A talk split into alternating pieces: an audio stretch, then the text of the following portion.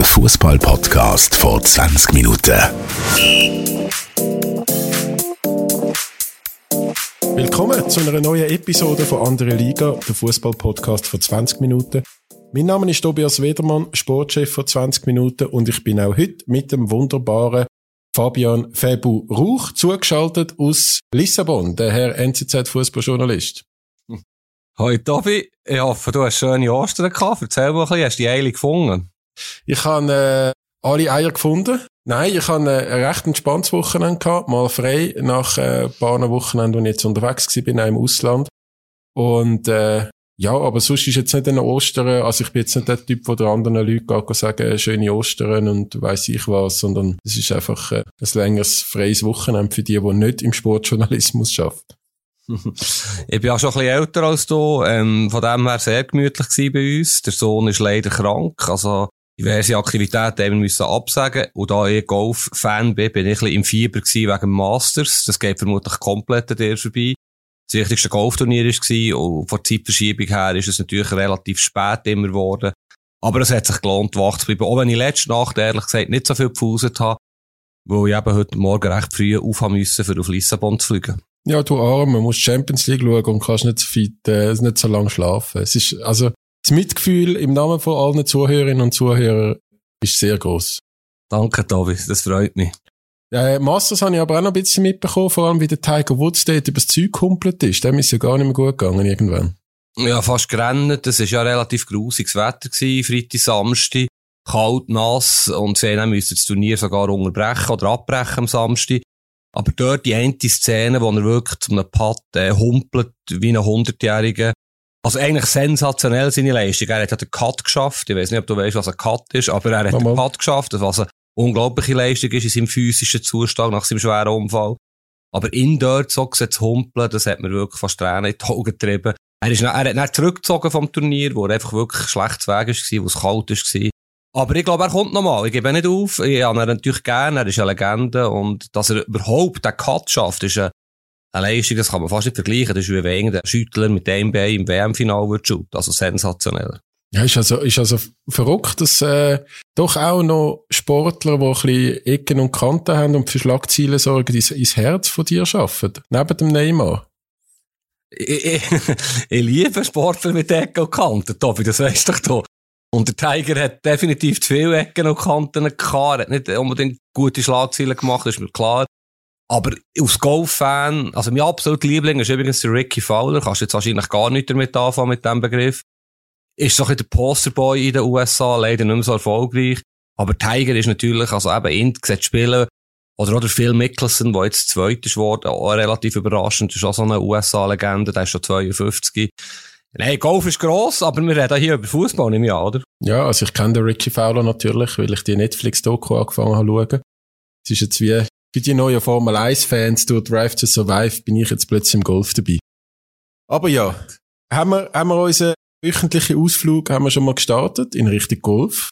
Hat mich sehr, sehr überrascht. Ich habe jetzt gedacht, es ging irgendwie um Basketball oder Hockey oder Unihockey. Aber Terry Seoane, unser letzter Gast, ich habe sehr, sehr viel Feedback bekommen. Wir sind zeitweise, wenn ich die Screenshots richtig deute, sehr weit oben gewesen, auch in den Spotify-Charts letzte Woche. Wir haben sehr, sehr viele Zuhörerinnen und Zuhörer auf dieser letzten Episode. Was hast du für Feedback gehabt? Ja, dann sehr cool. Ich habe eigentlich auch viel Feedback gehabt, wo in Bern wohne und er in Bern seine Sporen hinterlassen hat, der Jerry. Ich habe natürlich auch positives Feedback gehabt, teilweise, aber auch interessant Feedback, so im Sinne von, bisschen nerdig gewesen. Also, wir sind ja zum Teil recht ins Detail gegangen, Position Florian Wirz zum Beispiel bei Leverkusen. Aber Fußballfreaks, sag ich mal, sind sicher auf ihre Kosten gekommen. Der Jerry ist halt der Jerry, er hat sehr gut gemacht, er hat unsere Nachfragen, denen ist er eigentlich sehr gut ausgewichen. Wir haben mehrmals versucht herauszufinden, Zukunft, Lohn und so. Er ist ein Vollprofi, ich habe es mega spannend gefunden, das ganze Setting. Wir sind ja bei seinem äh, das kann man vielleicht schon sagen, bei seinem Berater daheim gewesen, im Büro, ähm, dort in Nähe von Luzern, ist wirklich spannend gewesen. Und er ist vorher und nachher auch sehr entspannt gewesen. Also er hat mir einen guten Eindruck hinterlassen. Ich kenne ihn ja halt schon ein bisschen länger und habe das Gefühl gehabt, er ist ready für die nächste Aufgabe. Kann er aber überhaupt nicht sagen, was ich für das Gefühl habe, wann er hergeht. Mir würde es nicht überraschen. Ich habe dann noch mit ihm ein bisschen geredet, auch ja. Ähm, es Spanien könnte sein, aber es ist schlussendlich auch eine Frage von Nachfrage. Oder was hast du das Gefühl, wo, wo könnte der hergehen? Ich habe schon das Gefühl, dass ich glaube, wir haben das ja im, Podcast auch thematisiert. Du das, dass er jetzt ein sehr gutes Jahr gehabt bei Leverkusen, ist er wie noch nicht so in der, in der ganz obersten Schublade, weil er nachher dann wieder so ein bisschen die Leistung eingestürzt ist von der Mannschaft. Darum, ich glaube, er ist jetzt noch nicht auf dem Radar von den ganz, ganz, ganz grossen Clubs, aber ich hätte das Gefühl, so das Eintracht Frankfurt, wenn sich jetzt dort wirklich wieder ein Trainerwechsel äh, abzeichnet vom, vom Glasner, wo ja jetzt sehr erfolgreich war, zwei Jahre lang mit Eintracht oder mehr oder weniger erfolgreich mit Champions League und alles drum und dran, Euroleague, wäre er sicher ein guter Nachfolger. Also ich glaube, Spanien, so Mittelfeld, weiß ja nicht, wie attraktiv das ist, auch für ihn. Und, und auch, also Bundesliga sehe ich ihn schon eher im oberen Tabellendrittel, irgend so Club, wo er auch ein bisschen Möglichkeiten hat, zum, zum etwas zu gestalten. Das ist natürlich die vernünftige Lösung, so als Eintracht Frankfurt, da bin ich voll bei dir. Ich halt noch so ein Sevilla oder ein Valencia, gut, die steigen vielleicht ab, aber weißt so ein Team, wo, wo so ein bisschen gestrauchelt ist, ein grosser Club. Aber du hast recht, wahrscheinlich ist er noch ein bisschen weniger weit als, sagen wir, Adi Hütter, der halt mehrere Jahre in der Bundesliga guten Job gemacht Der Jerry hat ja, Anführungszeichen, nur ein Jahr einen Top-Job gemacht in der grossen Liga. Vielleicht schätze ich ihn ein bisschen zu hoch, muss ich zugeben. Vielleicht traue ich ihm fast ein bisschen zu viel zu. Ich glaube, er wird seinen Weg gehen. Er ist ja noch relativ jung. Wie ich, Jahrgang 78. Aber also, weißt du, erzähl noch ein bisschen dein Feedback und vor allem, findest du es gut, Gäste? Ich bin ja ein Fan von Gästen. Manchmal du weniger als ich vielleicht. Wie, wie siehst du es so grundsätzlich? Ja, ich kann einfach nicht gerne Gäste, die weniger bekannt sind als ich. nein. Bei Heurräumen äh, husten muss da. bei, nein, bei, das war natürlich Spass gewesen. Ich, ich bin Fan von, von Gästen, die wirklich vielleicht nicht jeden Tag im, im Fernsehen sind und nicht jeden Tag sonst in einem anderen Podcast und wo zum Teil auch etwas zu erzählen haben, zum Teil vielleicht auch weniger, aber, aber so ein gewisser, gewisser Name. So wie der Jerry Seoane nur gewisse Clubs annimmt, dass wir noch gewisse Gäste haben. Bei uns kann halt nicht jeder kommen. Sehr schön. Also, ich hätte ein paar Ideen. Wir haben ja ein paar Zusagen von interessanten Leuten, die wir jetzt verteilen auf die nächsten Wochen und Monate. Was ich unglaublich wichtig fände, ist, wenn das mit einem Schiedsrichter würde klappen. Vielleicht kann ich jetzt hier öffentlich Druck aufsetzen auf SFV, dass das klappt, mit einem bekannten Schweizer Schiedsrichter mal über die Handregeln zu diskutieren, über eine Wahr, über die Schweizer Liga, über gewisse Spieler. Fände ich mega spannend. Mir ist auch klar, ich bin nicht naiv, dass der Schiedsrichter nicht kann näher aus dem Neinkästchen plaudern, was er will, aber gleich, es wäre spannend, einen Einblick zu bekommen. Findest du nicht auch? Mal, aber also, da musst du gar keinen Druck aufsetzen, das klappt schon. Da bin ich äh, sehr zuversichtlich. Über, überlass das mir, das kommt, das kommt gut und äh, auch beim Schweizer Fußballverband muss man jetzt gar nicht, gar nicht nervös werden und meinen, das klappt nicht, das, es, es läuft alles schon prima. Februar. Wir kommen da Schiri über. Apropos Schweizer Fußballverband und nervös werden. Der Sascha Rufer war ja auch bei uns, gewesen, auch eine Figur aus dem Fußball, die sehr spannend ist. Wir müssen über ihn reden, über die neueste Entwicklung, über das, was letzte Woche passiert ist. Vielleicht ganz generell. Wir können jetzt nicht alles erklären, was passiert ist. Ich nehme an, die meisten, die zulassen, haben das mitbekommen. Es war ja die Top-Story am Samstagabend um 8 Uhr. Es war die Sperrfrist, wo dann alle grossen Medien der Schweiz haben ihre Sascha Rufer Geschichten erzählen, wo er sich getroffen hat mit all diesen Medien, unter anderem mit euch, 20 Minuten mit uns, NZZ, Blick, Tagi, CH Media. Sag mir ganz generell, wie interpretierst du das Vorgehen von Sascha im Moment? Uff, das ist, äh, das ist eine sehr grosse Frage, einfach zum mal ins Thema einsteigen. Ich habe jetzt gedacht, ja, jetzt müssen wir mal ein bisschen die Situation erklären und das ist passiert und so. Aber ja, Sascha Rufer, ich meine, ich habe das Gefühl, ich bin jetzt bei weitem, also ich habe jetzt auch nicht das Gefühl, ich habe ein Verhältnis mit dem Sascha Ruf, dass wir gar in die Ferien gehen morgen, zum beim Pressure Game Wortwahl bleiben. Aber beim Podcast hat er einen recht sympathischen Eindruck gemacht. Er ist ja eigentlich ein Kollege von dir oder jemand, wo du schon lange kennst, auch durch berufliche Zusammenarbeit. Und ich habe gefunden, der Satz, um den, wo wir nachher diskutieren, auch, der Satz ist ja schon ein bisschen vor, bevor die Wochenzeitung den veröffentlicht hat, umgegeistert. Ähm, es ist auch das Thema schon vorher aufgeflacht. Also ich meine, wir haben eine Podcast-Episode vor zwei Wochen, wo heißt äh, die Ruferverschwörung. Und ich finde, dort hat man das Thema, es ist wie klar gewesen, dass das kommt, dass das irgendwann an die Öffentlichkeit kommt und dann eine Welle wird auslösen. Und das hat man un unterschätzt, finde ich. Ich finde, im ersten Moment hat man es auch nicht ultra gut gehandelt, aber jetzt im Nachhinein, eben, wie alles aufgelöst worden ist, finde ich, hat er es und auch der SRF oder, ja, das SRF hat es sehr gut gelöst. Aber ich weiss nicht, wenn wir mal anfangen mit erzählen, kurz zusammenfassen, oder wie, möchtest du noch sagen, du, was du vom Sascha für, ein, für ein Bild hast? Ja, es tut mir leid, habe ich jetzt die Überleitung vermasselt in dem Fall. Du hast anders überleiten. Ist mir jetzt halt in den Sinn gekommen von Nervös und SFV. Ja, es ist so ein grosses Thema. Steht und fällt ein bisschen damit, wie weit das der Wissensstand natürlich auch ist von den Leuten. Aber ich gehe jetzt wirklich davon aus, dass die allermeisten einen Fall kennen. Also vielleicht zusammengefasst in dieser Doku-Sendung sechsteiliger The Pressure Game ähm, hat der Sascha Rufer eine Aussage rausschneiden Und das hat CH Media zuerst berichtet, am Tag vom Länderspiel Schweiz-Israel Ende März, wo aber die Aussage noch nicht bekannt war. Diese Aussage, und jetzt hole ich vielleicht schnell ein bisschen aus, ist mir, mir aus Fabian Rauch auch zugespielt worden. Ich habe dann wie für mich entschieden, ich verfolge das nicht, weil erstens weiss ich nicht genau, ob es stimmt. Ich gehe davon aus, dass es stimmt, und die Quelle war gut. Gewesen. Ich weiss den Kontext nicht. Ich verstehe vielleicht, was der Sascha damit meint. Und ich bin dann aber auch nicht überrascht gewesen, wo die Aussage in einer anderen Zeitung, in WOTS, in Wochenzeitung, in einem sehr linken äh, Blatt erschienen ist, aber klar zugespitzt, der Sascha Rufer ist rassistisch. Ich tu noch schnell ein bisschen weiterreden, weil das Spannende ist ja, ja mit dem Sascha Kontakt gehabt, wo wir ja im Podcast darüber geredet haben, ja. Also vor dieser WOTS-Geschichte, aber nach der CA Media-Geschichte, wo ich ja erzählt, dass ich mit ihm geredet habe in Genf auf der Tribüne, auf worauf das bei euch gestanden ist im 20 Minuten, worauf der Sascha Rufer ein bisschen Ärger intern hat bekommen mit seinen Vorgesetzten, wo und da habe ich gespürt, oh, oh, die Geschichte ist heiß, da kommt noch etwas, da passiert etwas, da sind alle recht nervös. Die Aussage ist näher Luther Wotz der Granit Xhaka ist vieles, aber kein Schweizer. Was sprachlich nicht ganz korrekt ist, die wir noch drüber reden. Aber das ist natürlich der Vorwurf von, Watts, der Sascha Rufer ist rassistisch. Das war so ein bisschen die Ausgangslage. Und ich habe schon von Anfang an gefunden, das ist nicht rassistisch. Und vielleicht kannst du jetzt weiter erzählen, wie wir weiterfahren in diesem Komplex. Ich habe nur eine Frage äh, zum Thema gemäss der Wurzels gesagt sein.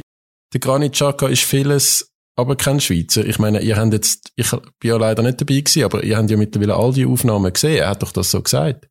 Also es ist so, der Sascha Rufer hat dann irgendwann gemerkt, dass die Geschichte gross wird. Also wenn man googelt, Rufer, Rassismus, es ist um seine berufliche Existenz gegangen. Er ist auch noch Moderator, er tritt auf bei grossen Unternehmen, wo er äh, Veranstaltungen moderiert. Er hat gemerkt, es geht mir hier wirklich zu lebendig. Ich könnte auch meinen Job als Nazi-Kommentator verlieren. Sein Sohn, er ist neun und das ist auch in diversen Zeitungen gestanden, hat ihn gefragt, Papa, was ist Rassismus? Ja, ein siebenjähriger Sohn, ich kann mir vorstellen, das ist sehr unangenehm. Ähm, er hat einfach gemerkt, ich muss handeln, worauf er die vier, fünf grossen Medien angeschrieben hat. Und das dürfte er ja eigentlich nicht. Das war sehr ein heikler Vorgang, gewesen, rechtlich vor allem heikel. Das ganze Interview, das Simon Helbling, der Regisseur von The Pressure Game mit Sascha Rufer am Tag von Schweiz-Serbien in Doha aufgenommen hat, abzuspielen. Wir haben keine Aufnahmen dürfen machen, wir haben nicht dürfen direkt mit Anführungszeichen zitieren, das hat mich ein bisschen schräg gedacht, aber wir haben alles schauen, vom Smalltalk am Anfang über das offizielle Interview bis zum Smalltalk nachher. Sehr spannend gewesen. Und was vielleicht auch noch spannend ist, Fritti ist das im musst du dir mal vorstellen. Er hat den echt geopfert, ja, für seine, für seine Ehre, oder? Morgen hat er sich getroffen mit den Zürcher Medien, minus NZZ, wo es uns nicht gegangen ist. In, in Zürich, im Leutschenbach ist das gewesen. Und der Sascha ist dann tatsächlich am Freitagabend auf Bern gekommen, also im Büro, wo ich habe, in Bern, in der Nähe vom Zeitglocken hat er uns das dann gezeigt, ein Kollege von NZZ und mir, also der Kollege wohnt hier in Bern. Wir sind knapp drei Stunden äh, zusammengehockt und eben einerseits eine Stunde lang den Film angeschaut und andererseits dann mit ihm geredet. Und wir haben alles gesehen und ich muss sagen, der Sascha macht es in diesem Interview sehr gut. Wirklich, und du kannst mir jetzt sagen, ich sei befreundet mit dem, was auch immer, aber er macht super, wo der Regisseur versucht natürlich aus dem Sascha Zeug rauszukutzeln. Es ist vor dem Serbien-Spiel nochmal, das ist noch wichtig von der Terminologie her, aber er stellt Suggestivfragen, wo irgendetwas Knackiges hören vom Sascha Rufer zum Granit Xhaka, zum Sherdan Shakiri, zum Murat Yakin. Er macht's wirklich gut, no Angriffsfläche, super reflektiert, er ist auch relativ locker, für das am Abend so ein grosses Spiel ist. Dann tun sie das Gespräch mehrmals offiziell beenden. Also, es ist gut und so. Nein, noch eines, es ist gut, die Kamera läuft aber immer weiter. Kamera, das ist wichtig, oder? Die Kamera läuft einfach weiter und sie schnurren noch zusammen, so wie wir zwei bei einem Bierli irgendwie nach einem Match zusammen schnurren. Und irgendeiner sagt der, äh, wirklich zum Abschied, Simon Helbling steht schon auf. Quasi, ja, jetzt ist es wirklich fertig. Sagt der Sascha nochmal, und weisst, was die Leute aufregt über einen Granit. Irgendwie so sinngemäß. Wie gesagt, wir es nicht dürfen aufnehmen.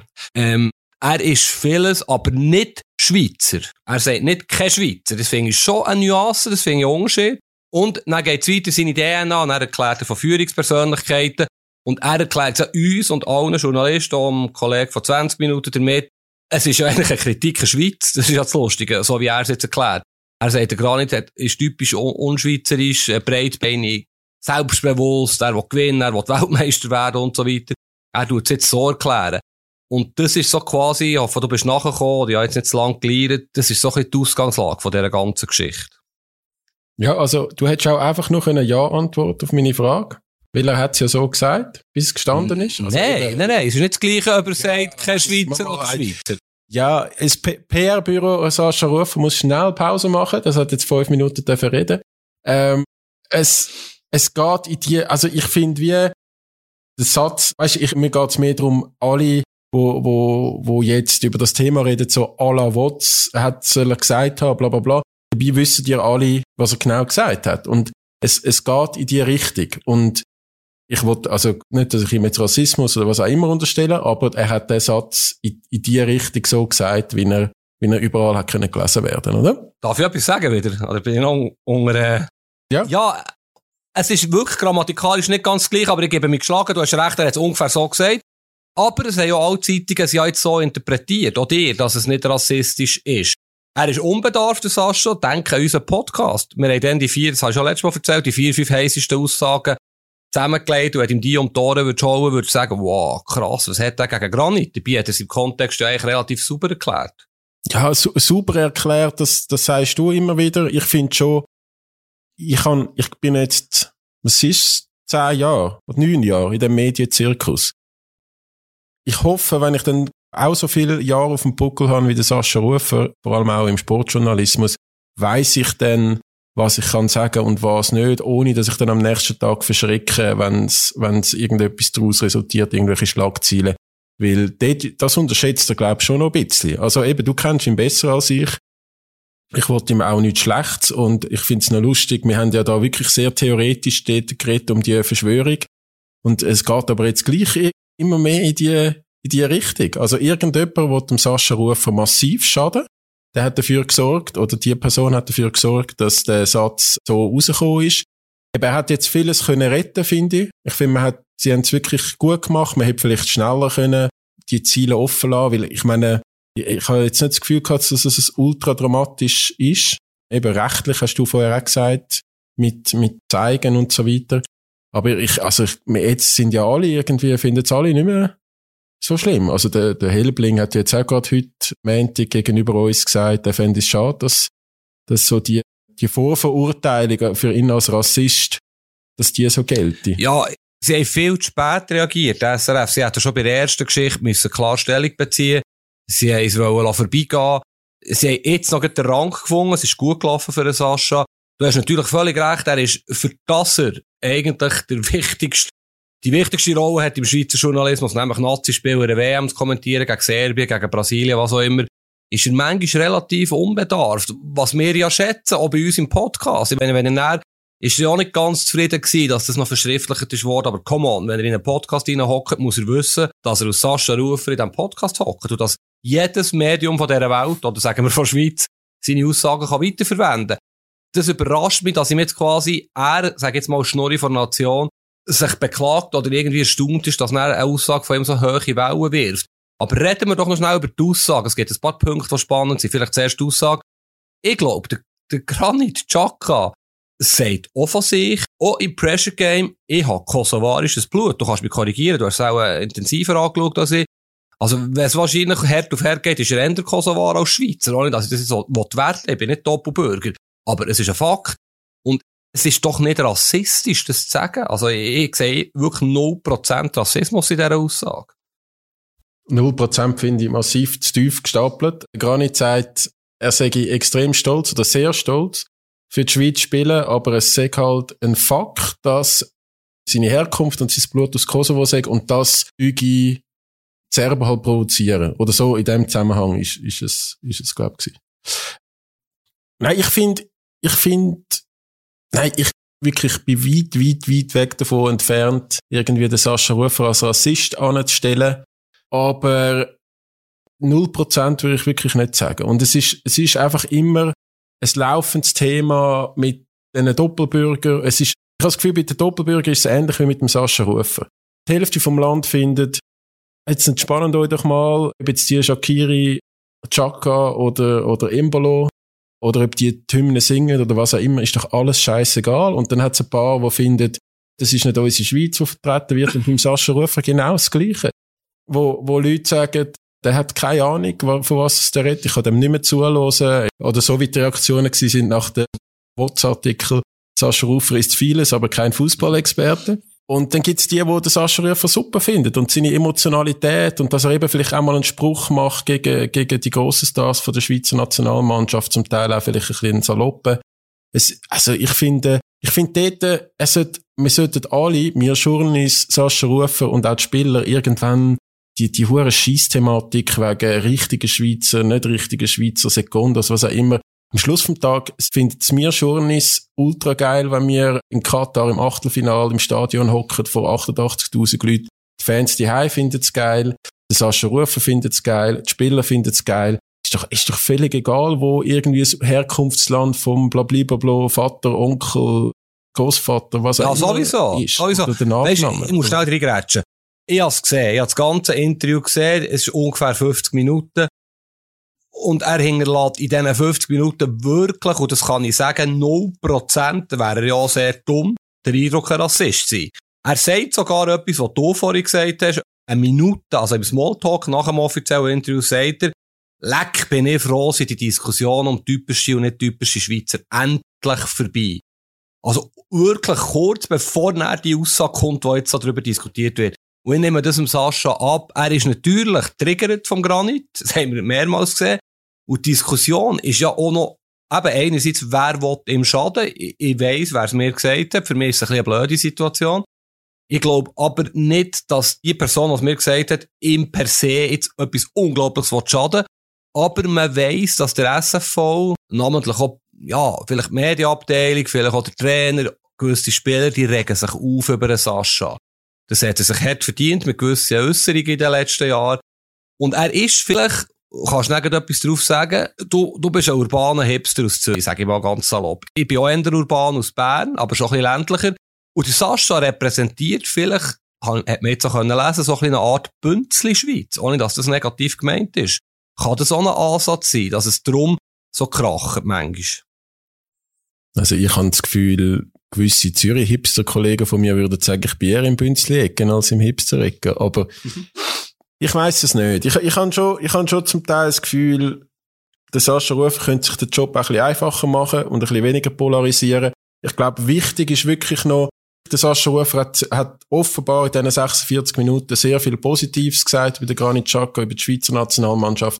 Und wenig davon ist, ist spürbar in der Doku. Aber wahrscheinlich aus einem guten Grund, weil nach dem Serbien-Spiel und nach dem Interviewtermin für Pressure Game hat der Sascha Rufer einfach wirklich, also ein paar Wochen lang Gas gegeben, auch bei uns im Podcast, wo, wo logischerweise, hm, ja, auch kritisch angesehen wird bei Spielern und Schweizer Fußballverband. Und über das muss man, ich meine, wir sind ja gewesen, hat er, hat er, hat er ein bisschen austeilt und ein bisschen ehrlich seine Meinung gesagt im Podcast. Aber über das, das also ich glaube, das Setting ist klar gewesen. Der Regisseur hat noch eine kritische Stimme gebraucht. Der Sascha hat sich wie verpflichtet gefühlt, dort mitzumachen, als Nazi-Kommentator. Er ist ja der Einzige beim, ja, beim SRF, der ab und zu Stellung bezieht. Hängt sicher auch damit zusammen, dass andere Exponenten, die wichtig sind, ohne Namen zu nennen, im Nazi-Konstrukt bei SRF geschäftlich vielleicht zum Teil auch, relativ nahe sind mit gewissen Leuten, können sich nicht äh, auf den Stuhl lassen. Sascha ist das egal, das, das schätze ich ihm. Und er ist ja, weisst, seien wir ehrlich, er ist ja in Sache. Und um das, das finde ich schade. Wenn jetzt der Chaka würde Wedermann heissen. Ja, es ist doch unglaublich traurig, wird jede Kritik am Granit oder häufige Kritik am Granit sofort, oh, das meint man rassistisch. in diese Ecke drängt. Er hat so viel Seich gemacht und das haben wir jetzt wirklich genug manchmal hier diskutiert. Das darf man kritisieren, das darf man sagen, das regt ganz viele Leute auf. Und der Sascha sagt ja, er tut sich nicht entschuldigen. Er, er will mit dem Granit das Gespräch suchen, immer klären, wie er es gemeint hat. Aber in Sache bleibt er hart. Er findet den Granit Xhaka, er sagt jetzt nicht mehr so direkt, kein guter Captain, kein gutes Vorbild. Und da bin ich da gar nicht mit der Meinung, das haben wir schon genug manchmal diskutiert. Nicht mich wundern, ob er das Telefon abnimmt in London. Habe ich Zweifel. Äh, ich finde aber, der Sascha Rufer hat sich jetzt in die Situation manövriert, wo, wo er da gar nicht wochenlang hat reinschnurren, so alle noch ein Fehler und dann ist das Captain Bändeli weg oder dann muss man ihn wegnehmen. Jetzt ist er genau in der gleichen Situation. Wir Journalisten und wir Fußballfans und die Fußballspieler werden jetzt jedes Nazi-Spiel vom Sascha Rufer von A bis Z genau die Ohren, die Ohren offen haben, über irgendetwas Falsches, wie sagt man, Populistisches, bis, bis vielleicht im Graubereich gegen Granit und Co. sagt und schon wird der Baum wieder brennen vom Allerfeinsten. Und, äh, ja, ich, ja, es ist einfach unglücklich. Es gibt tatsächlich nicht wenige Leute auch in meinem Freundeskreis, die Sascha jetzt unabhängig von dieser Geschichte nicht gut finden. Und das ist meistens so bei, bei Leuten, die so Positionen haben, dass sie polarisieren. Aber, oder bevor ich die Frage stelle, die entscheidend ist, vielleicht noch, ich habe eigentlich das Gefühl gehabt, irgendwann knicken sie beim SRFI, die Vorgesetzten, es kommt eine Pressemitteilung, Sascha Rufer, vorläufig nicht mehr Nazi-Kommentator, es übernimmt, weiss doch auch nicht, Danny Kern vielleicht ist auch der nächste. Jetzt hat er sich wahrscheinlich, in Anführungszeichen, gerettet, der Sascha, mit der Aktion letzte Woche, zu Recht, finde ich, wie du weißt. Aber es ist total belastet, wie du richtig sagst, oder? Und es ist vielleicht, ja, ich weiss es auch nicht, hast du das Gefühl, er ist noch zu retten als Nazi-Kommentator oder es wird nicht so können weitergehen? Also ich habe das Gefühl, die Medien sind ja immer recht gut gesinnt, wieder seit, seit die Aufnahmen jetzt präsentiert worden sind und ich finde, viele haben auch den Kurs oder auch wir haben den, den Kurs recht geändert von Empörung zu Aufklärung. Ich habe aber das Gefühl, zum Beispiel in Deutschland wäre der jetzt nicht mehr ZDF von der ORD Kommentator. Also wenn ich jetzt so ein Bild denke, wenn jetzt die den Sascha Rufer nicht so lässig fänden, dann wäre der, glaube jetzt weg. Würde ich jetzt einfach mal so, also Weiß nicht, wirst du mir ich da zustimmen? Schon. Ich, oder es hängt jetzt auch wieder davon ab, so dumm ist tönt, wie sich der Granit wird verhalten. Er hat gestern wieder ein Match gehabt gegen Liverpool. Die, die das Spiel gesehen haben, ein Riesenmatch, vor allem die Schlussphase. Aber er ist wieder sehr, sehr äh, stark in eine Rotobildung involviert gewesen. Er hat nicht unbedingt super reagiert in ein, zwei Situationen. Und ja, das muss man benennen, als dürfen, als Reporter, dass das nicht gut ist gewesen. Ob es der Sascha jetzt gemacht hat, wenn er den Match kommentiert hat, weiß ich nicht. Aber es wird nicht einfach werden, die Konstellation, die am besten wäre, rein PR-mässig. Und äh, die heutige Welt funktioniert über Bilder, funktioniert über ja, Inszenierungen, dass sie sich würden treffen und irgendwie in einem grossen Medium kommt ein Foto, wie sie sich die Hand schütteln, die grosse Versöhnung, Granit und Sascha. Irgend so etwas muss passieren. Er sagt ja, er will nur mit dem Granit allein reden, alles andere sei ihm egal. Kann man so sehen, aber es ist schon sehr zerrüttet, die Beziehung. Aber also, von was soll der gar nicht Chaco von dem haben? Ja, wenn er sich nicht entschuldigen ja. Wieso soll er das machen? Ja. Also, ich glaube, spannend ist wirklich, sind zwei Sachen. Eine möchte ich mit dir mal aus der Welt schaffen, damit wir sie gesagt haben. Granit Xhaka, geboren in Basel, 113 Länderspiele für die Schweiz, nur schon für die A-Nazi, mehr als jeder Sforza und Sutter und weiß ich was auf dem Konto, wird ziemlich sicher noch das Jahr Rekordnationalspieler von der Schweiz.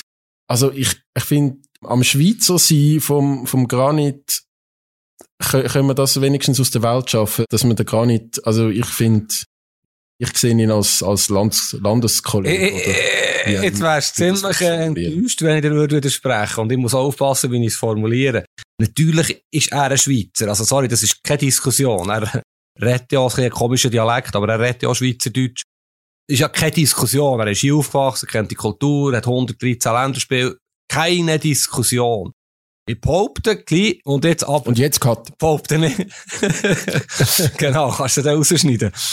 Ich behaupte, wenn es Herd auf Herd geht, müssen es nicht mal martialisch formulieren, wie ich es zuerst vorher hatte, das wäre nicht so gut. Wenn er müsste entscheiden, aber nur noch für den Kosovo oder für die Schweiz für Länderspiel spielen, was nur nach seinem Herz geht. Und nicht danach, mit welcher Nation hat er mehr Erfolge und kann er seinen Marktwert steigern und all die Gründe, die halt auch logisch sind, die ich nicht mal vorwerfe, würde er sich für den Kosovo entscheiden. Und das meine ich nicht wertend. Das ist einfach mein Eindruck, den ich habe.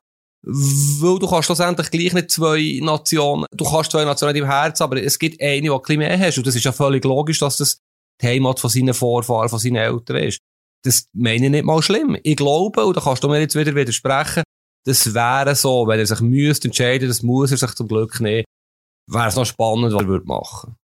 Stand heute? Ja, ich meine, wenn, äh, wenn ich mir die ganze Zeit müsste sich rechtfertigen, ob er jetzt genug Einsatz gibt für die Schweiz, ob er genug stolz ist für die Schweiz spielen, ob er nicht mit dem Herzen noch irgendwo im Kosovo oder in Albanien ist, hätte ich vielleicht irgendwann nicht schnell zu Ja, geiler Match gewesen. Liverpool-Arsenal, kommen wir reden noch ein bisschen über Fußball. Oder ist es jetzt ab, wieder ein abrupter Wechsel gewesen? Wir sind uns nicht einig beim Granit, aber es ist ein spannendes Thema. Du bist einfach kein Rassist. Das ist nicht lustig, so ein Spruch. Ich bin weit davon entfernt, ein Rassist zu sein. Aber es ist letzte Woche wirklich sehr eine coole Woche gewesen. Also am Dienstagabend ja, dir ein Foto geschickt, habe ich drei Screens offen gehabt, Juve Inter Cup, Bayern Freiburg, sensationell Cup, Basel IBE Cup. Auf drei Screens müssen schauen, am nächsten Tag der Klassiker Spanien. Die Schweiz hat eine Frauen-EM bekommen. Es ist eigentlich etwas gelaufen und äh, ja, wir können jetzt schnell ein Best-of noch machen von den letzten Tagen, aber das hat die am meisten bewegt, fußballerisch. Also, DFB-Pokal hat mich, ähm, ein bisschen, bin ich ein bisschen verschrocken, weil ich wirklich gedacht habe, es wäre eigentlich wieder mal Zeit für so ein richtiges Topspiel im Final. Also, das nicht irgendwie so ein Aussenseiter oder weiß ich was im, im sondern wirklich so, reden von Dortmund, Leipzig, Bayern, so die drei machen das Finale unter sich aus, vielleicht noch Frankfurt. Und dann geht Bayern raus gegen Freiburg und Dortmund geht raus gegen Leipzig. Beides keine gute Leistungen, finde ich. Und da bin ich ein bisschen verschrocken, auch weil so, weil so Bayern keinen Tuchel-Effekt zeigt. Ähm, ja, jetzt haben sie nachher in der Bundesliga haben sie jetzt Freiburg geschlagen, 1-0. Aber dort, ja, ein bisschen ernüchternd gewesen. Dann habe ich auch gefunden, hm, Basel IB ist auch ein bisschen ernüchternd gewesen, weil schlussendlich IB doch schon auch klar besser war als Basel. Äh, einmal Mediensaison. Und habe ich mir jetzt ein bisschen mehr erhofft von der Basler. Muss aber sagen, die Schiedsrichter, Schiedsrichterleistung auch nicht gerade Top-Niveau.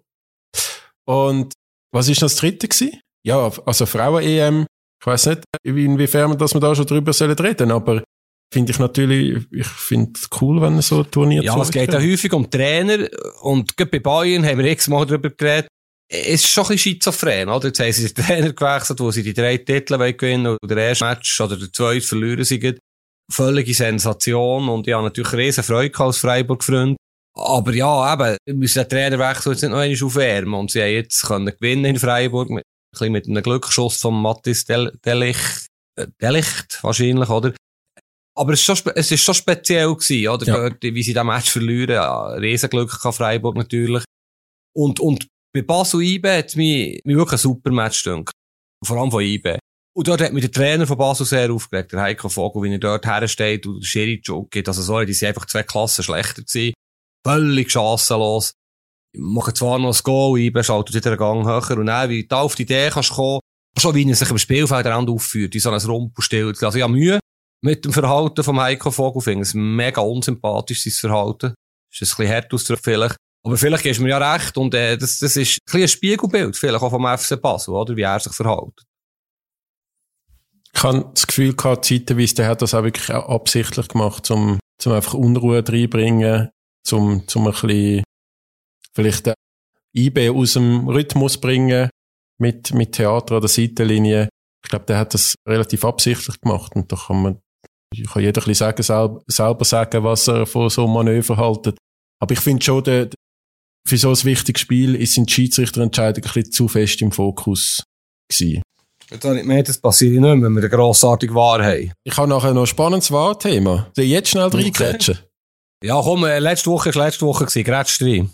Arsenal-Liverpool. Liverpool-Arsenal. Riesenspiel, mhm. oder? Arsenal 2-0 im Führung, dann Liverpool 2-2, am Schluss Ramsdale, Arsenal-Goalie rettet noch zweimal, also Weltklasse, auch wenn du immer sagst, ich muss aufpassen mit dem Begriff. Und der Schiedsrichter, der Linienrichter, ist auf den Fernsehbildern zu erkennen, dass er am Robertson, am Außenverteidiger von Liverpool, der, der, so der Ellbogen ins Gesicht lupft. Ich weiß nicht, ob er wirklich richtig schlägt, Vollgas, aber also er berührt ihn zumindest und, und der Robertson ist entsprechend empört, macht aber nicht den sterbenden Schwan und so. Müsste jetzt nicht der Wahr einschreiten? du, du meinst, wenn der Robertson der Neymar wäre, hat er einen Nasenbeinbruch und noch Kreuzbandriss davongetragen? Ja, ja, nein, aber da müsste doch jemand am Bar sagen, hey, du, Attacke von Schiedsrichter auf Spieler, Schiri muss vom Feld. Ja, ich gehe davon aus, das war ja der Assistent, gewesen, dass der jetzt ein paar Wochen oder Monate nicht mehr eingesetzt wird. Das geht natürlich gar nicht. Auf der anderen Seite... Woche oder Monate? Stell dir vor, der Robertson ja. hat das umgekehrt gemacht. Dann würde das ja wahrscheinlich kein Fußball mehr sehen. Also, ich, also wenn du dir, ja, wenn okay. du dir, also, nein, der hat für mich nicht mehr der Premier League zu suchen. Raus, weg. Ja, komm, jetzt jeder Mensch hat, also, fast jeder Mensch hat eine zweite Chance verdient. Es war brutal hektisch und intensiv und hitzig. Und äh, wahrscheinlich hat ihm der Robertson jetzt auch nicht gesagt, komm, wir gehen dann noch das Pint trinken, oder? Er hat ihn wahrscheinlich beschimpft. Deute mal seine Reaktionen. Ich tu jetzt nicht rezitieren, was man so ein bisschen gehört hat, aber ja, es ist nicht eine Liebeserklärung gewesen. Logisch geht es nicht. Es ist keine Diskussion, das geht nicht. Aber ja, jetzt spätestens diese Saison sicher nicht mehr und dann ist der 11. August neue Saison und dann ist das hoffentlich vorbei, oder? Ja, aber wenn, wenn dein Sohn von der Schule heimkommt und sagt, der andere, der andere in der Schule hat, hat, mich, hat mich beleidigt, dann sagst du mir auch nicht, du Ellbogen in die Fresse, los. Sondern, also wenn, dann werde ja, ich doch mit äh, Wort. Ich finde also, das, ich find das, du forderst lebenslang für den Schiedsrichterassistent. Ich, ich fordere, dass, äh, dass der nicht mehr auf dem höchsten Niveau darf. Nein. Ja, wirklich nicht. Kann man so sehen. Aber los, eben, letzte Woche, es gibt noch viel zu reden, aber jetzt, jetzt habe ich eine sehr schöne Überleitung von Schiedsrichterassistentengewalt zu Fangewalt. Das hat ja wieder ein Vorfall in Basel, wo Basel-Idioten-Fans, äh, das Wort möchte ich gerne, dass es drin bleibt, äh, Security angegriffen haben vom FC Basel. Also, und da gibt's jetzt auch wieder Diskussionen, die Schande von Basel, immer wieder passiert Zeug, selbstverschuldet von den Fans und wirklich, ich weiß nicht, was man muss machen, dass das nicht passiert. Das ist logischerweise als Zeugnis von Gesellschaft vielleicht, oder ein Spiegelbild von gewissen Gesellschaftsbereichen. Du bist ein bisschen jünger als ich. Wie erklärst du dir das, dass das immer wieder passiert? Was heisst das, die Jungen sind gewalttätig? Was ist das? Keine, keine Gegenfrage. nein, nein. Du hast vielleicht noch, man wird ja, es gibt ja den Spruch, wer mit 20 nicht links denkt, hat kein Herz, und wer mit 40 noch links denkt, kein Hirn. Der ist nicht von mir, der Spruch. Aber wenn man jünger ist, denkt man manchmal noch ein bisschen anders, als man älter wird. Oder? Ja. Ich meine, ich bin ja auch schon in, Kurve, in so Kurven gestanden. Ich habe auch Kollegen, die heute noch in so Kurven stehen. Und es ist natürlich jetzt wieder ein mega, ich meine, der Einzelfall, so wie ich das in Basel mitbekommen habe, eben Securities, wo glauben, ein bisschen, ein bisschen überreagiert haben vor dem Spiel. Dann werden sie abgefangen von, von einer kleinen, kleinen Anzahl Basler Ultras, Fans, Hooligans, wie du immer jetzt die nennst. Und, und die fangen die Securities ab und verletzen die, glaube ich, schwer. Ist das richtig? Das geht natürlich nicht. Oder? Also das, das geht natürlich einfach nicht. Aber ich finde jetzt auch, ich finde immer, es hat Argumente dafür und wieder die hohe Kollektivbestrafung, die sie jetzt machen mit fürs nächste IB-Spiel einfach die ganze Kurve zumachen und all die, die nicht dafür kommen können, werden jetzt dafür bestraft. Ich weiß wirklich nicht, ob das das richtige Zeichen ist. Auf die andere Seite habe ich es auch schon erlebt, dass, dass so Sachen innerhalb von einer Kurve dann, wie sagt man, selbst reguliert oder selbst gehandelt werden, oder? Dass dort, dass man auch dort vielleicht nicht gegen aussen, vielleicht nicht gegenüber den Medien, aber auch intern findet, hey, das ist jetzt zu weit gegangen, so, so geht's nicht und sich innerhalb von der Kurven auch bemüht, dass so etwas jetzt nicht mehr, so ein, so ein Gewaltexzess nicht mehr passiert. Aber ich habe einfach das Gefühl, vielleicht sind die Kurven zu gross geworden, gewisse Leute drinnen zu mächtig. Ich bin ja viel zu weit weg von der Mutanzer Kurve. Aber zum Beispiel in Zürich ist das, ist das, ist das schon auch ein schwieriges Thema. Oder, ja, es ist sehr vielschichtig. Wahrscheinlich müssen wir mal mit einem Fanvertreter einen Podcast machen. Ich finde es wirklich spannend. Und ich bin auch gegen Kollektivstrafen. Das finde ich hirnrissig. Es bringt nichts. Was ich noch einen guten, einen guten Ansatz gefunden habe, wäre so eine Fan-Idee. Ich meine, ich bin heute auch mit dem Flüger auf von Lissabon, von Zürich auf Lissabon geflogen muss mich auch ausweisen, oder? Jemand, der nichts zu befürchten hat, der kann doch seine Personalien angeben. Ist mir auch klar, dass du dich vermummen und einen Platz wechseln. Es ist wahrscheinlich nicht durchdenkt. Aber irgendetwas muss man machen. weil, weil es einfach so nicht weitergehen kann. Schlussendlich alle Familienväter, alle Mütter, wenn du ein schlechtes Gefühl hast, deine Kinder in ein Stadion zu gehen, wo immer so Zeug passiert, das ist zum Teil auch Kindergarten, wenn sich die Ultras und die Kurven gegenseitig Fahnen stellen. Also wirklich, das ist so gaga. Das, ja, das kann ich nicht ernst nehmen. Aber es ist auch in anderen Ländern, und das ist vielleicht noch spannend, oder? In Italien ist leider wieder unglaublicher Rassismus, ein Rassismus-Skandal mit dem Lukaku, eben auch in diesem Cup-Match gegen Juve, schreckliche Vorfälle. Lazio-Fans, die ja bekannt sind, zum Teil daher kennen, dass sie ein rassistisch sind, oder sehr rassistisch sind. Aber in England passiert nicht mehr viel. In Deutschland, ich war mal in Deutschland in einem Match gewesen, das war Freiburg, also sogar in ihrer Stadt, wo jetzt nicht unbedingt unter Verdacht steht, hart durchzugreifen oder in eine linke Stadt. Ähm, hat irgendein Zuschauer rassistische Parolen gemögt die ganze Zeit, also auf der Haupt, wie wie vor der Haupttribüne. Da sind ein paar Polizisten rein und haben abtransportiert. Das ist ein paar Jahre her. Das mal Zufall gewesen oder Einfall. Aber manchmal finde ich, und das ist der Kern von meiner Aussage, man muss ein bisschen härter durchgreifen, ohne dass ich jetzt da aus alten Mann dastehe oder was auch immer. Aber ich habe manchmal schon nicht so viel Verständnis, dass das alles, auch wenn ich sehe, wie die Sonderzüge, die Fanzüge aussehen, da, da ist ja alles erlaubt, Anarchie, oder? Da, das geht einfach nicht. Die, die, die Menschen haben keine Anstand und keine Erziehung. Das weiss ich nicht, aber in dem Moment zeigen sie es vielleicht nicht gerade so sehr. Du bist nie so ja, Zug gefahren? Nein, ich bin einmal äh, mit einem Fanzug an ein Cup-Final gegangen. Sehr wildes Resultat. Du wirst nicht drauf kommen, was? Vielleicht auch schon. Und GC GC Wiel, wo Wiel Cup-Sieger geworden ist. Ich weiß gar nicht, wie alt ich da bin. Aber das habe ich schon auch gefunden nachher, das muss ich jetzt nicht zwingend nochmal machen. Also so ein, so ein Fanzug. Ähm, aber ich bin halt auch nicht irgendwie Teil vom, von dem, äh, dann irgendwelche Kreise gewesen oder was auch immer, wo es dann dort vielleicht gemeinsam als Gruppe lustig gefunden haben, was auch immer. Ich weiß nicht. Gefahr ist natürlich, gewisse Fanbewegungen haben so eine Art, die können sich irgendwie mehr erlauben als du und ich im, in der Öffentlichkeit oder auch viele Zuhörerinnen und Zuhörer. Und das birgt aber auch eine gewisse Verantwortung, dass man mit dem Freiraum, wo aus was für Gründen ja immer haben, ob es jetzt Inkompetenz ist bei Polizeidepartement von der gewissen Städte oder ob es, einfach schwierig ist mit dem, mit unseren Rechtsverhältnissen oder was auch immer. Aber ein bisschen verantwortungsvoll mit dem, mit dem umgehen, oder? Ich meine, ich bin auch, ich bin mal Leiter vom Ressort Zürich vor 20 Minuten. Zürich ist jetzt auch nicht eine Stadt, wo in der Vergangenheit wenig so Vorfall gehabt hat. Und ich weiß nicht, ob du dich noch kannst erinnern an, beim, beim Prime Tower an die Auseinandersetzung, wo dann die Staatsanwaltschaft veröffentlicht hat zwischen GZ und FCZ-Fans am helllichten Tag, wie die sich dort rund um den Escher Wiesplatz windelweich geprügelt haben. Also ich meine, ab so Sachen bin ich auch fassungslos gewesen. Also ich weiß auch gar nicht, wer dort angefangen hat, wer die Übeltäter sind, was auch immer. Ich will mich da auf keine Seite stellen. Aber das ist wie so irgendwie, ich möchte nicht, dass das Teil von der Gesellschaft ist.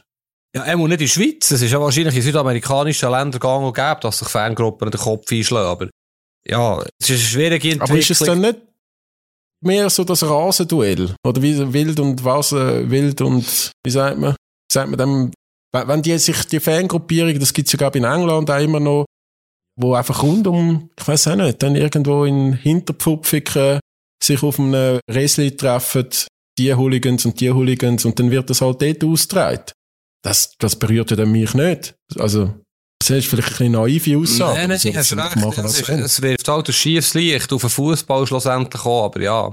Man kann wahrscheinlich nicht alles kontrollieren. Ja, wie wir nicht über alles können reden hier. Ich sehe auf unserem Sheet, dass wir noch tausend Stichwörter haben.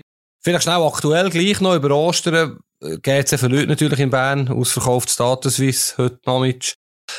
Aber. Heißt das nicht Wankdorf? Wankdorf, shit, schon einmal habe ich das gesagt. Ich bin immer noch im bin immer noch einmal in meinem beruflichen BZ Fochel. Wankdorf, Wankdorf, Wankdorf. Wankdorf. Ja. ähm, aber ich finde eh übrigens, wenn ich noch das darf erwähnen, also bei der NZZ, Neue Zürcher Zeitung, hat es mir jetzt viel Berner in der Sport, in der Fußball Report, das haben wir jetzt da vorher bei der Rufergeschichte gehört haben. Eigentlich nur, eigentlich nur Berner fast. Ja, das geht nicht. Fußball-Sachen. Aber ja, Nein, sag du mir ein Thema aus dem Wochenende, das dich bewegt hat, abgesehen von Arsenal Liverpool. Ja, also 6-1 Kantersieg von, was ist 6-1 von HSV, hat mich natürlich persönlich sehr bewegt. ich habe natürlich nicht geschaut, dann gönnen sie ja immer.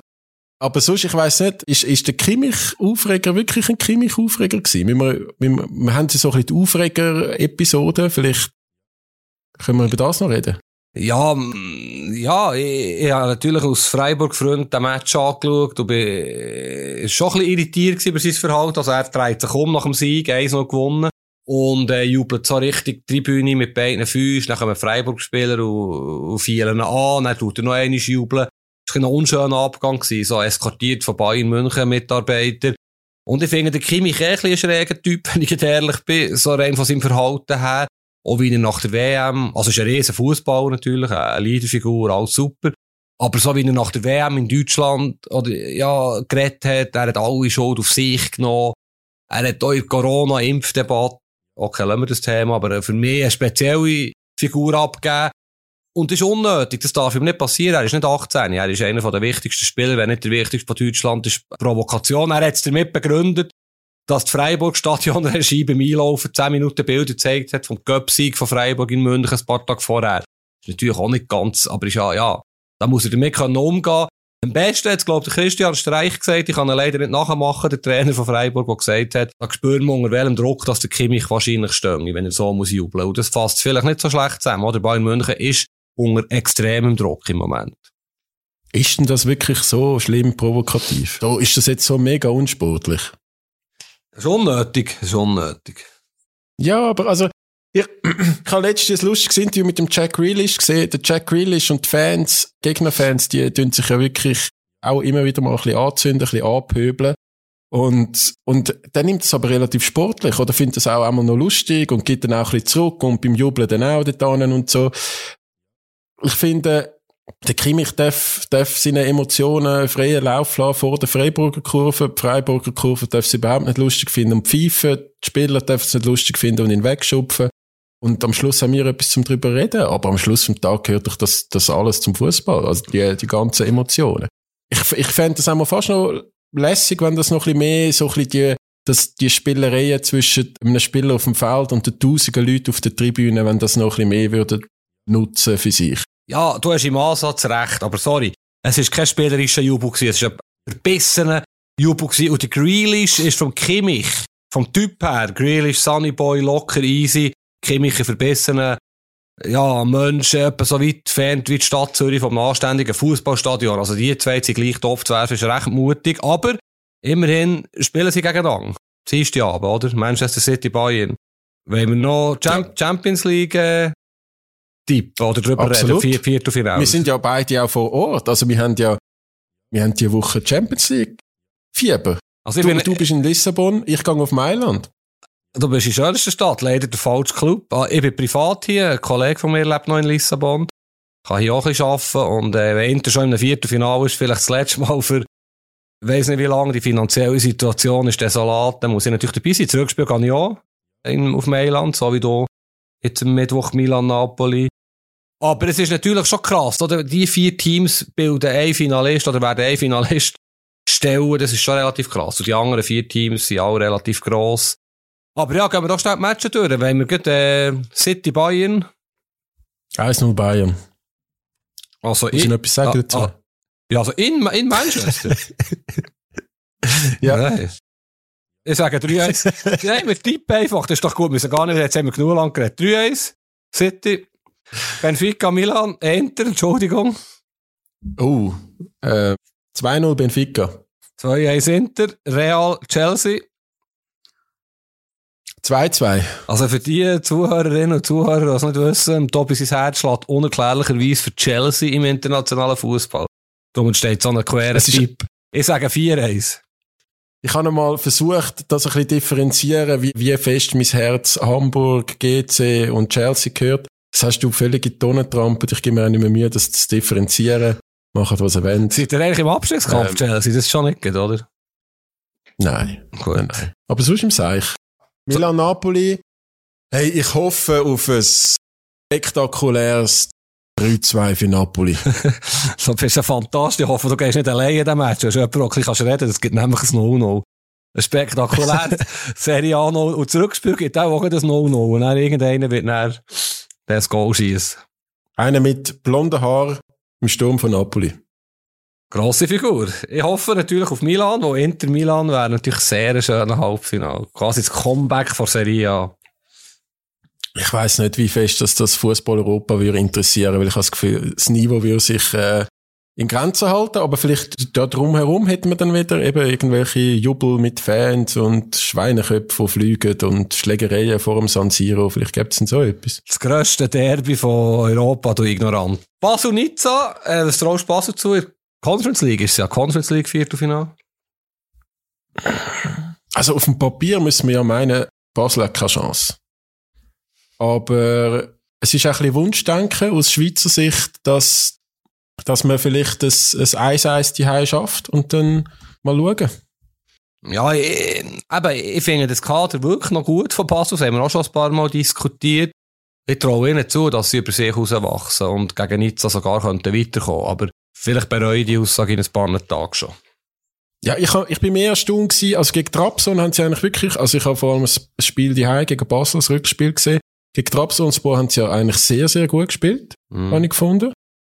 Und dann gegen ein vermeintlich kleines Bratislava haben sie wieder hure Mühe gehabt. Darum, es, es nimmt mich jetzt Wunder, wie es ist, wenn sie eigentlich gegen eine Mannschaft, wo, wo doch klar Favorit ist. Also nicht ultra klar, aber schon mm. klar. Es nimmt mich jetzt Wunder, wie sie mit dieser Rolle umgehen oder ob das ihnen vielleicht so in die Karten spielt. Ich weiß nicht, was du am Samstagabend gemacht hast. Ich habe noch so ein bisschen bei Zürich-Basel reingeschaut. Samstag ist es, glaube ich, ein sehr enttäuschender Match gewesen. Die Zuschauerzahl hat mich überrascht, fast 20.000, aber das war das Beste gewesen, denke ich.